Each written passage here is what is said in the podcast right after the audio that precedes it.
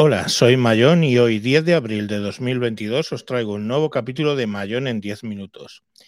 Eh, os voy a hablar de lo que han sido mi primer mes y pico con eh, MacOS.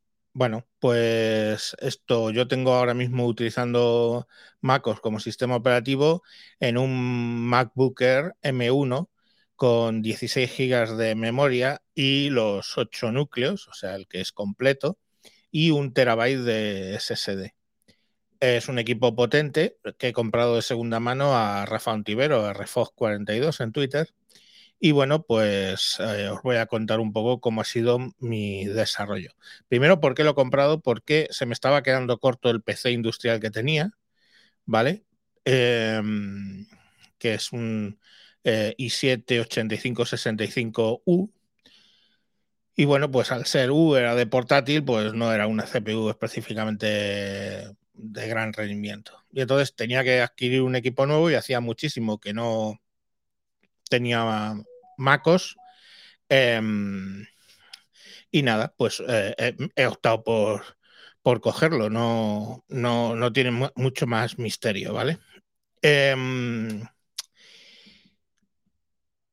¿Qué es, lo que, es lo que busco? Pues obviamente más rendimiento. Y los M1, para lo que yo hago, dan muy buen rendimiento. Y es edición de vídeo, edición de audio. En ese tipo de cosas, el M1 funciona muy bien. En otro tipo de cosas funciona, es un ordenador que es potente, pero eh, no nos hagamos eh, pajas mentales con lo que dice Apple, ¿vale? Es un ordenador mm, potente, más potente que el que os he dicho, pero no es una cosa que digas, es como un i9, es como un i9 para según qué cosas, ¿vale?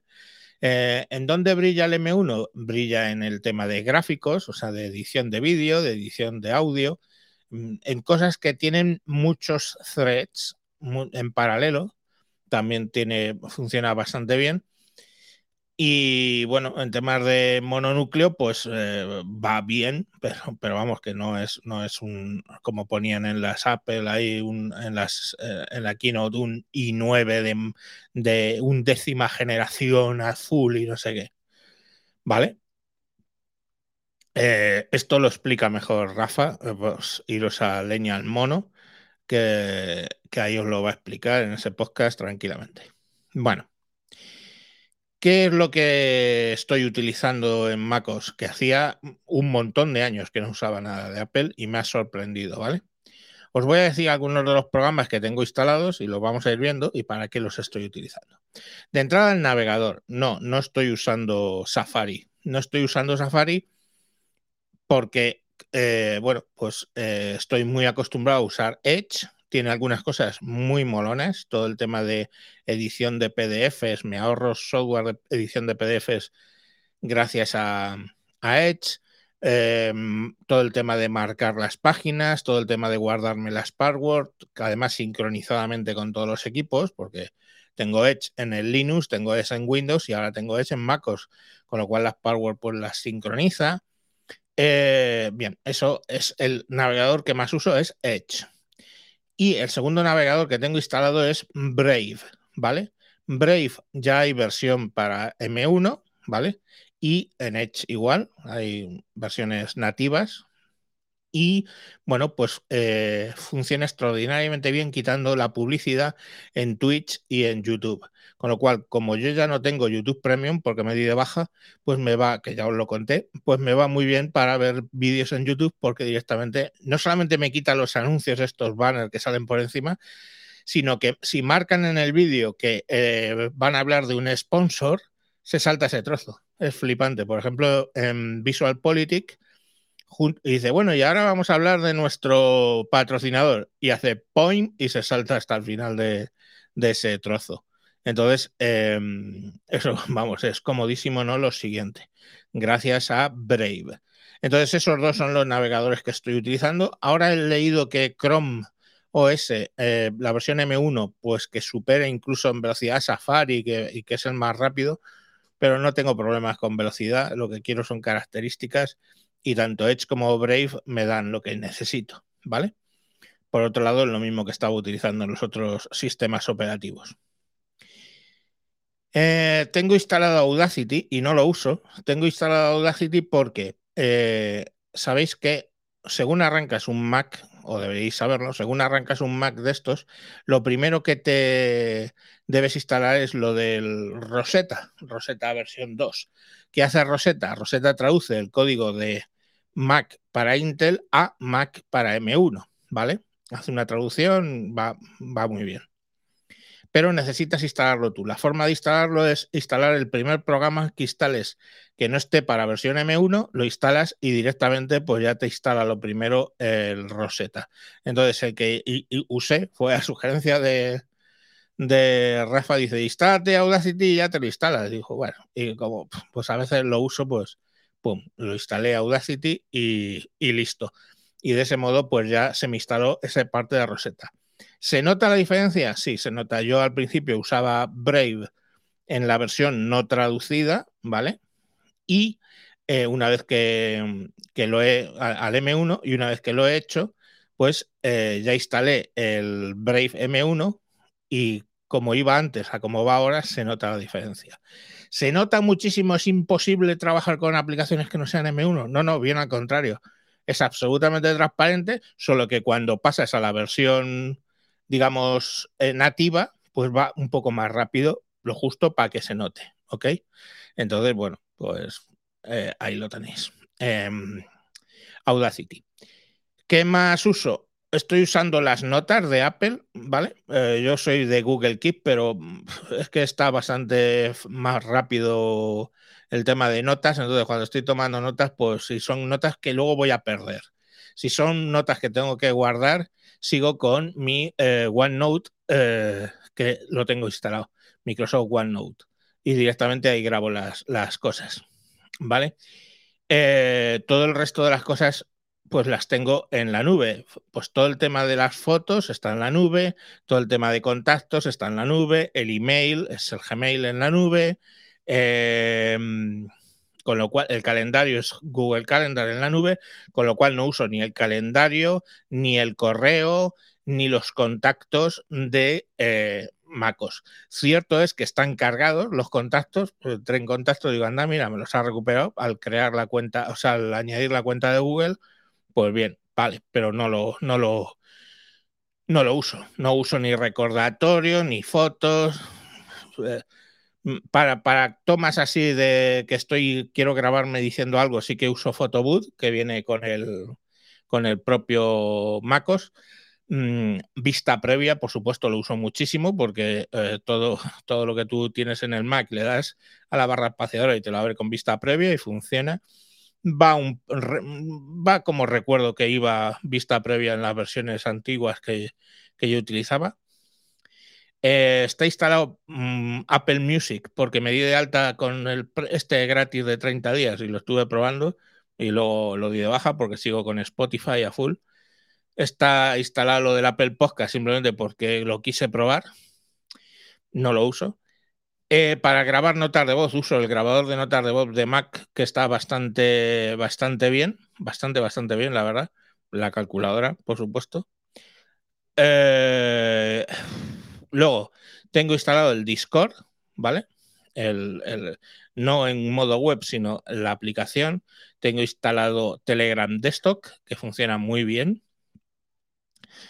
Tengo instalado también WhatsApp Desktop, que ahora lo han hecho genial y funciona muy bien. OBS, ¿vale? OBS que funciona, solo tiene un tema que es, luego volveré sobre el tema del audio en Mac. Para poder grabar el audio del propio escritorio tienes que hacer un cambalache ahí curioso. Luego volveremos a hablar del audio. Spotify, que no sé si lo he dicho, la aplicación la tengo instalada. Para todo el tema de ofimática, cuando no lo hago en, en Google Drive arriba, en la nube, pues lo hago con LibreOffice. Lo instalé, LibreOffice va muy bien, está en versión M1, con lo cual va rápido, va bien, funciona igual que en Linux, genial. Eh, para películas todavía no, no, he puesto a hacer nada, pero tengo, estoy usando iMovie, he hecho alguna cosita con iMovie. Eh, con GarageBand lo tengo instalado, pero no lo he usado. Lo tengo, lo instalé porque, bueno, pues porque en Mac, GarageBand. La aplicación de Twitter la tengo instalada, VLC, ¿vale? Y luego tengo hechos dos enlaces de estos que a web de dentro de Safari, que es a YouTube y a Twitch, de modo que cuando quiero ver un, un mensaje de YouTube o quiero ver un, una película de YouTube o quiero ver una película de Twitch, pues directamente lo, lo engancho por ahí, ¿vale? Em, ¿Qué más tengo? A ver, que se me ha cerrado. Vale, pues eso, lo del YouTube y del Twitch. He hecho algunas pruebas con Zero Tier para cosas mías y está instalado. El TeamViewer para, mm, ya tengo que dar soporte a, a mi hija de Gijón eh, en su Linux, pues me instalé el TeamViewer, que lo hago a través de eso. Y luego tenía una licencia eh, pagada por, por tener la mesa XR, XR18, tenía una, una licencia de Waveform 11 que la he instalado en, en el equipo. Es un DAW tipo Reaper, tipo Fruity Loops, el que tú quieras. Bueno, pues el, el de el de Traction, Traction Waveform 11. Y bien, con eso sí que he hecho algunas cosas, he modificado audios, he hecho algunas cosillas. ¿Qué, tengo más instalado? El PyCharm y el GitHub Desktop para seguir los cursos de Python de Atareao, atareao.es, os lo recomiendo muchísimo. Skype, lo tengo instalado también. Y luego eh, la gestión, la gestión de, eh, de la mesa de mezclas. Para la mesa de mezclas tengo dos programas. Tengo el completo, que es el programa que hay para Mac OS, eh, se llama XR Edit. Y luego instalé, porque era menos pesado y consumía menos memoria y, menos batería y todo este rollo, la versión para iPad de XR. Eso es una cosa buena. Cuando tú puedes instalar en este equipo aplicaciones de iOS y instalé efectivamente la de, eh, la de iPad. Más cosas que tengo instaladas. Barrier. Barrier es un programita que te instalas desde GitHub que eh, lo que te permite es que compartir tu teclado y tu ratón, ¿vale? Desde el Mac a si tengo abierto en la otra pantalla el Windows, puedo sencillamente mover el ratón de una pantalla a otra y entra en Windows, donde está instalado lógicamente el cliente de Barrier, también lo hay para Linux. Entonces, en el equipo remoto pongo el, cliente, ¿vale? Y desde el Mac utilizo el teclado ratón de Mac para controlar pasando de uno a otro. Además, te permite copiar y pegar, te permite muchas cosas, ¿vale? Eh, Reaper. Reaper lo tengo instalado, está funcionando, le tengo y me, gusta porque es mi herramienta de audio principal siempre, eh, Reaper, ¿vale? por encima del Traction Waveform, por encima del GarageBand, por encima del Audacity. Yo mis cosas las hago en Reaper. Y creo que en principio está todo eso. Me instalé unos juegos, pero es que he jugado muy poco, la verdad. Me instalé un ajedrez, me instalé uno que se llama Code of War, que es estilo Counter-Strike, el Asphalt 9 y el Texas Poker, eh, un Texas Hold'em Poker, que, bueno, pues son programas de iPad que tengo instalados y funciona muy bien y me entretengo con eso a veces. Programas importantes que he instalado, uno que probablemente no conozcáis es Anfetamine, ¿vale? Es A-M-P-H-E Tamine. Vale, Anfetamine lo que hace, lo que te permite, es gratuito, lo que te permite es poder cerrar la tapa del, del Mac y seguir trabajando en el monitor externo, ¿vale? Yo en mi escritorio tengo dos monitores externos y el portátil abajo de uno de ellos. Eh, no puedo utilizar dos monitores externos porque eh, Mac M1, el, Mac, el MacBook M1 no soporta dos monitores externos, solo soporta uno. ¿No soporta en cualquier caso? No. Si tienes un, eh, un dock station, ¿vale? Que soporte Display Link, se instala el driver de Display Link en el, en el portátil y entonces sí que puedes utilizar dos pantallas. Pero mi dock no es Display Link, ¿vale? Buscáis por internet Display Link Dock y os saldrán un montón de ellos. Bueno, si lo ponéis, ese sí que os va a permitir tener dos pantallas conectados al dock y utilizando el driver de Display Link, tener las tres pantallas activas. Entonces, de momento yo con lo único que tengo es la pantalla del portátil y la pantalla del, del monitor grande, ¿vale? Pero hay veces que me apetece cerrar la pantalla del portátil y entonces si cierra la pantalla del portátil se suspende, excepto que, excepto que tengas el cable de corriente metido. Si tienes el cable de corriente metido, puedes cerrar la tapa y sigues trabajando con el monitor externo. Pero muchas veces yo no quiero tener constantemente cargando el, Mac porque bueno, pues soy un poco de la antigua escuela y se me hace que voy a, dañar la batería, cosa que no es verdad, pero no lo tengo siempre conectado. Prefiero descargarlo hasta cierto punto y luego ponerlo a cargar. Entonces, eh, con el Mac abierto, si tú instalas Anfetamine, le puedes decir iniciar sesión y entonces automáticamente, ¿vale? Estando desconectado de la corriente, él sabe que si quieres puedes cerrar la tapa y aún así sigues sigues funcionando con, el monitor externo. Entonces, para eso está Anfetamine, lo recomiendo mucho porque funciona muy bien. Sorpresas, sorpresas. Eh, funciona VB Cable eh, de, de, los mismos que VoiceMeter, pues tienen la versión de VB Cable para este procesador, para este Mac, ¿no? Porque eh, tengo varias aplicaciones que he instalado de audio. Vamos con el tema de audio que es un tema que lógicamente a mí me, ocupa bastante eh, de mi día a día y bueno, pues quiero comentar. Vale. Primero y principal, em, el audio de el audio de este Mac no es malo, no, es probablemente de los mejores. El, engine de audio se llama Core, Core Audio, ¿vale? y lo bueno que tiene es que es muy cercano al kernel, ¿vale? Al ser tan cercano al kernel, hace que eh, haya muy poco retardo con las aplicaciones y, todo este tema, ¿no? Entonces, mm, pues funciona muy bien. Pero, pero, tiene algunas excentricidades importantes, como por ejemplo que no puedes grabar el audio del, del equipo.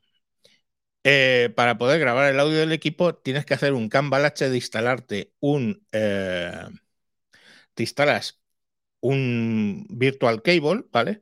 Ya sea el de el VB cable que está disponible, o otro que os recomiendo que se llama Black Hole, que también es gratuito. Os instaláis eso y una cuestión que tiene eh, en el sistema operativo muy interesante, el sistema operativo de MacOS, es que puedes agregar varios tipos de interface en un interface virtual. Me explico.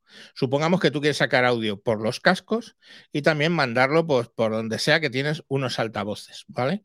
Entonces tú generas un eh, interface virtual que es conjunto de tus altavoces y tus cascos y directamente usas eso como las configuras eso como la salida del eh, Mac. Entonces automáticamente el audio se te va a los dos, a los dos canales, a los dos destinos y funciona bien. La entrada lo mismo. Tú puedes poner dos canales y los conjuntas y dices, uno es el micrófono y otro es el, el, virtual cable este. Entonces, tú le dices al PC que la salida de audio es el virtual cable. Con lo cual, ¿qué consigues? Consigues que todo lo que tú recoges lo haga con ese eh, virtual donde coges el virtual cable más tu micrófono y ya eso lo puedes meter a OBS. ¿Ok? Y entonces en OBS ya te graba lo que, lo que el audio del, del Mac, iba a decir del PC, el audio del Mac. Como veis, ya una cosa ahí un poco extraña. Lo segundo un poco extraño es que mm, tú generalmente en las aplicaciones, en muchas, no puedes indicarle, como se hace en Windows con toda naturalidad, qué entrada y salida quieres tener de audio. Y el peor en ese respecto es en los navegadores. Ni en Safari, ni en Edge, ni en Chrome, ni en eh, Brave, tú le puedes decir de dónde quieres la entrada y la salida del audio. Con lo cual es problemático, porque si tienes aplicaciones donde estás emitiendo, por ejemplo, con Restream, y quieres que el audio de no sé qué aplicación se enrute para acá y tal, eso no es posible. Hay aplicaciones similares a Visual al Voice Meter Banana en este. o equivalentes al Carla de, de Linux? Pues sí, las hay, las hay.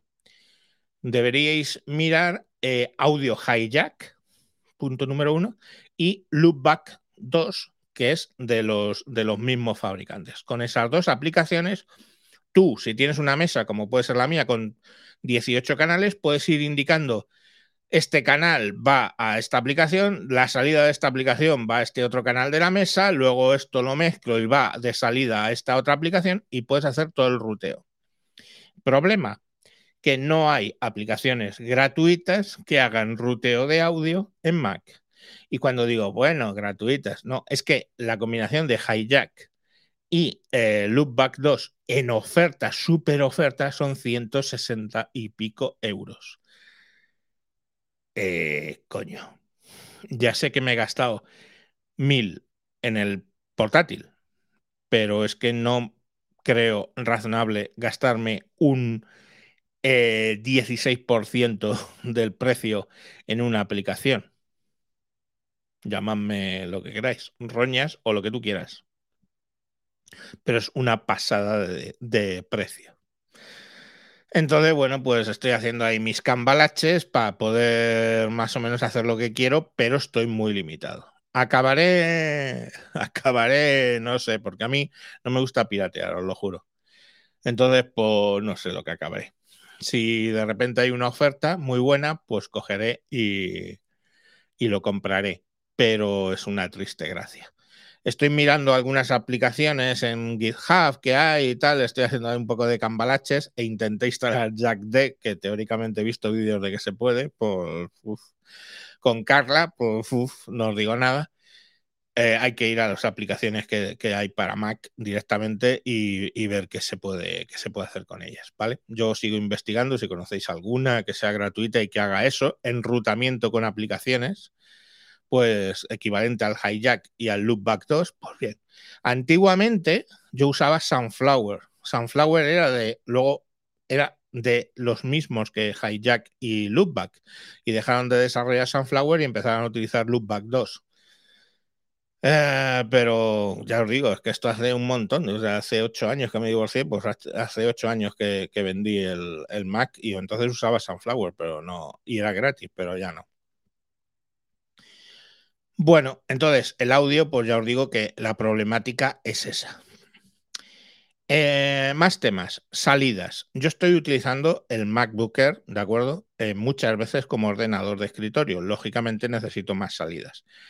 Entonces compré un, un eh, lo diré, un dock que es curioso porque se clava justo en el lateral del, del equipo. A ver si lo, os puedo enseñarlo aquí esto, que utiliza las dos tomas, lleva aquí dos USBs, creo que se brillan ahí un poquito, tiene dos USB-C que se meten dentro de los conectores USB-C del, eh, del, Mac. Y entonces ahí tengo pues una serie de salidas, ¿vale? Tengo una salida USB, dos, tres salidas USB, una tarjeta, aquí hay tarjeta de una tarjeta de SDs, entrada de Ethernet y la toma para la conexión y un HDMI.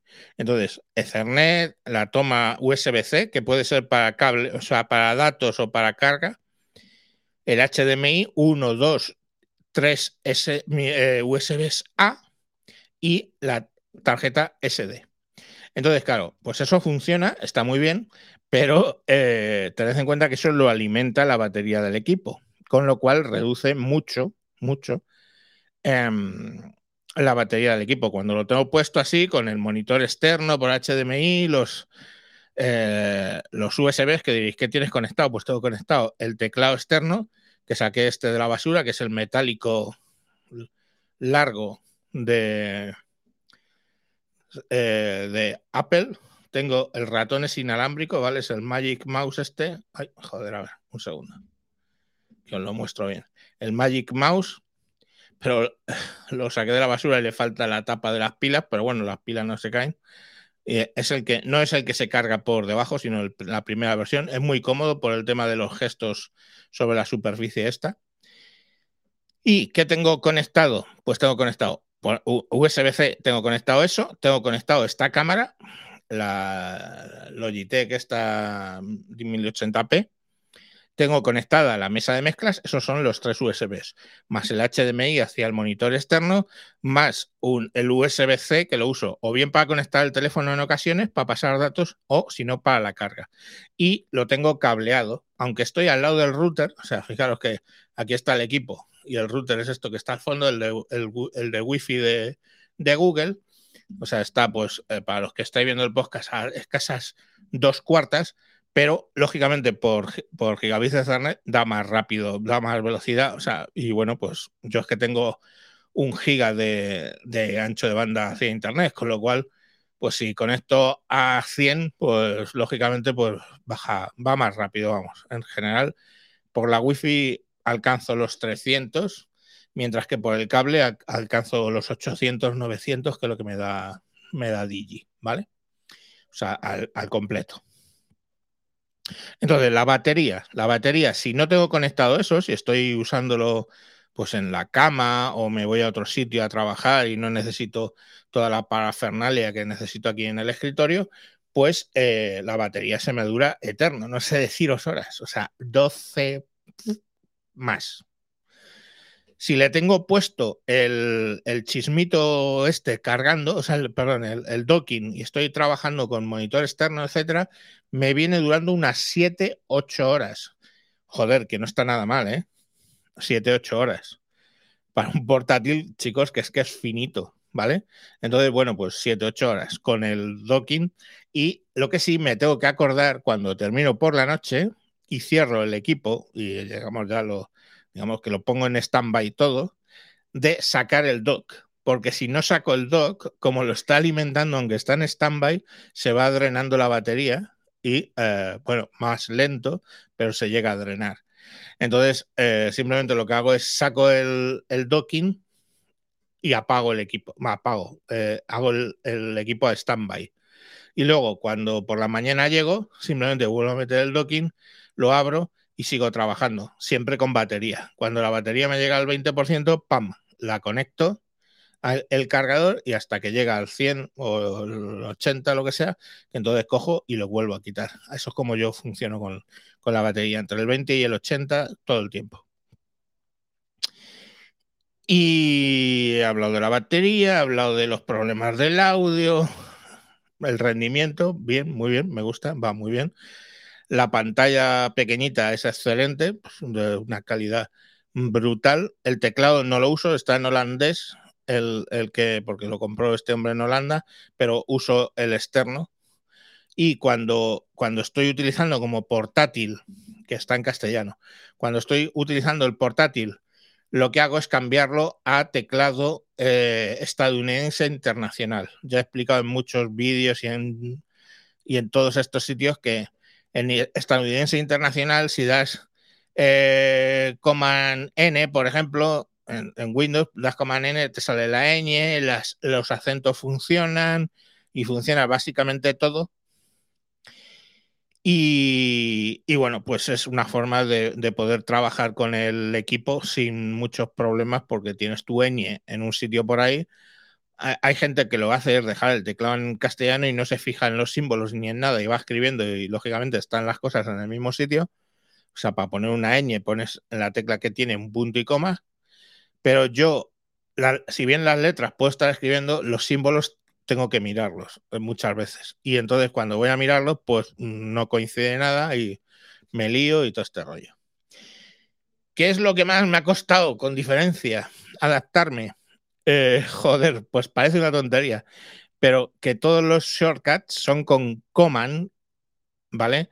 Que sería como la tecla especial de Windows, ¿vale? La tecla de Windows o la tecla de Linux en un teclado de Linux o la tecla de Windows en un teclado de Windows, esa es una tecla especial y tienes todos los atajos con control. Pues aquí con control, por ejemplo, control C, control V, eso no funciona, ¿vale? Entonces me lío mucho al principio, me liaba muchísimo y ahora ya cojo el, tema de command V command C, C command y C, command C, command V, ¿no? Que es lo que más uso. Em, bueno, es un poco problemático, ¿no? Eh, también uso command barra espaciadora, que lo que me hace es sacar el, el, buscador de aplicaciones. Ya os dije que, por ejemplo, en Genome yo uso mucho tecla Windows o tecla de Linux, ¿vale? Tecla de Linux y empezar a escribir el nombre de la aplicación, intro y funciona. En el caso de, Linux, pues lo mismo, o sea, en Genome, y en el caso de Windows, lo mismo, tecla Windows y empezar a escribir. Yo no, generalmente no busco los iconos para lanzar las aplicaciones.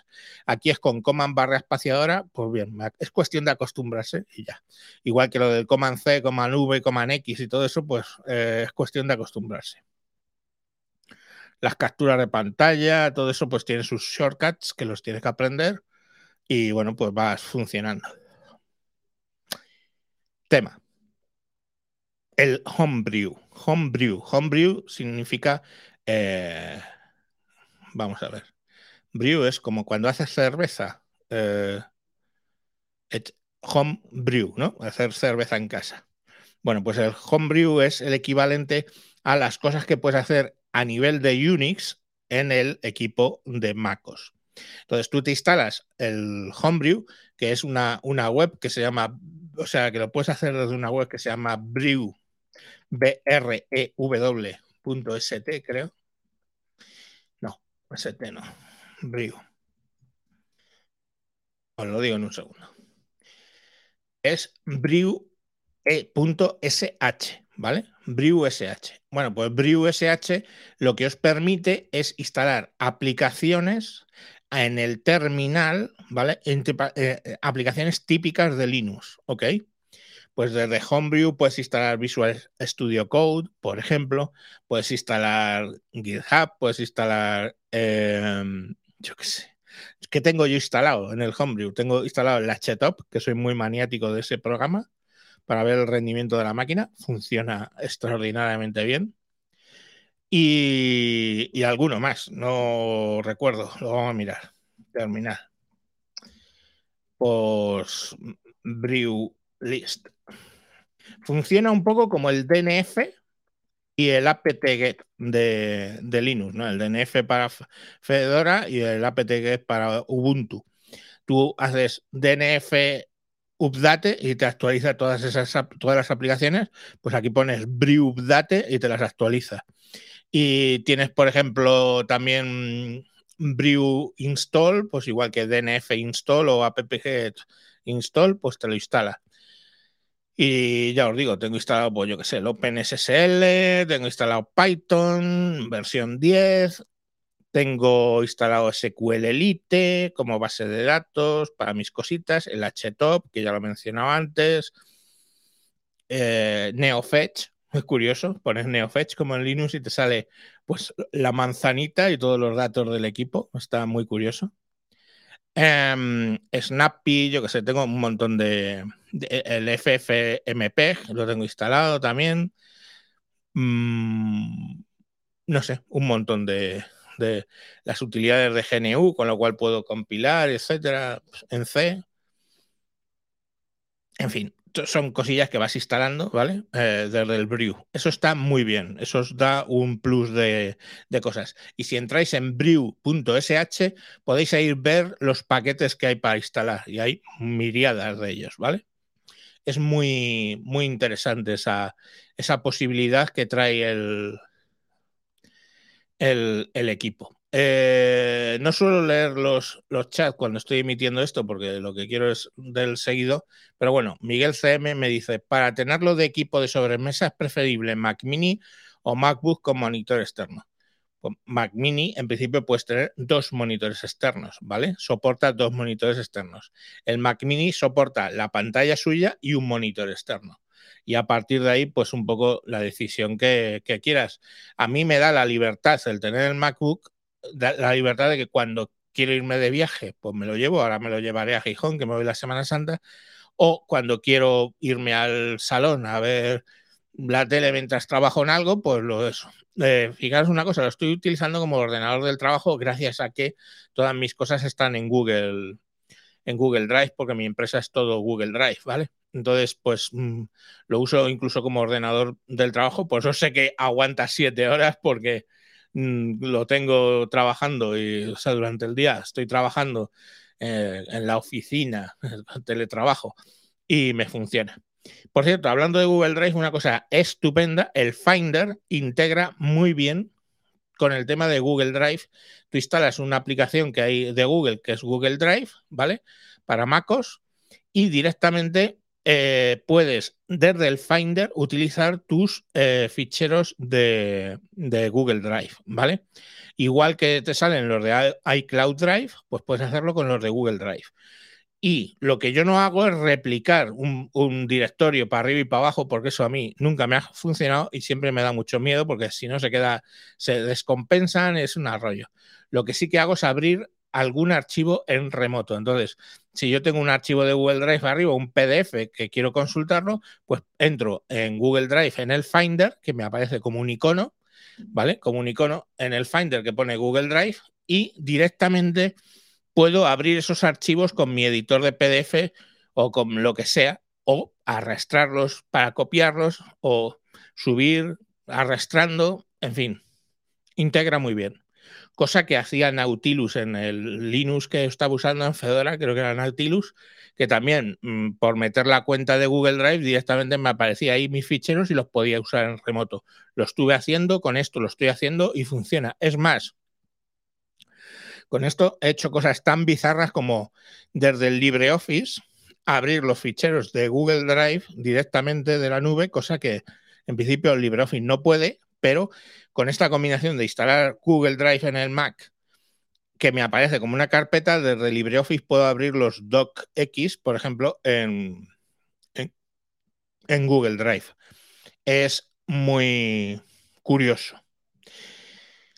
Bueno, pues resumen, me sigo peleando con el audio, mmm, sigo aprendiendo cosas, ¿no? Porque bueno, ahora a mí para pa cualquier cosa que tengo que hacer, eh, tengo que rebuscar mucho, tengo que buscar eh, en la configuración, es un poco rollo el tema de la seguridad, porque cuando quieres hacer un cambio de, la, de, las, de las, condiciones o sea, de, de, de, seguridad, tienes que quitar un candadito, vas a la opción, le das, o sea.